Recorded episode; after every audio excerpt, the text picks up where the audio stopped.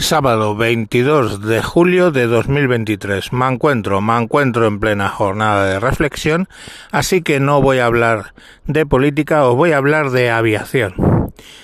Mm, imaginaros este pequeño cuento en el que estáis en la sala de espera y alguien se deja unos papeles al lado de tu de tu eh, asiento y tú lo revisas y es un informe psicológico del piloto donde indica el psiquiatra que eh, tiene mm, la triada oscura, o sea que es maquiavélico, narcisista y además psicópata.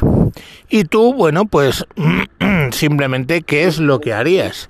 Tened en cuenta que ese señor, tu vida va a depender de él, del momento que el copiloto diga V1 y el capitán tire de los mandos hacia atrás y despegue separándose de la tierra, a partir de ahí tu vida está en manos de alguien que acabas de encontrar un informe psicológico que dice que bueno, pues tiene la triada oscura, ¿no? ¿Qué es lo que harías? ¿Tú te montarías en el avión habiendo visto esos papeles? Mm, ¿Advertirías a otros de esos papeles? ¿Se los mostrarías?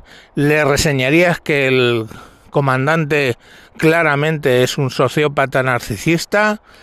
Eh, no lo sé, yo, yo desde luego no me montaría en el avión, eso está claro.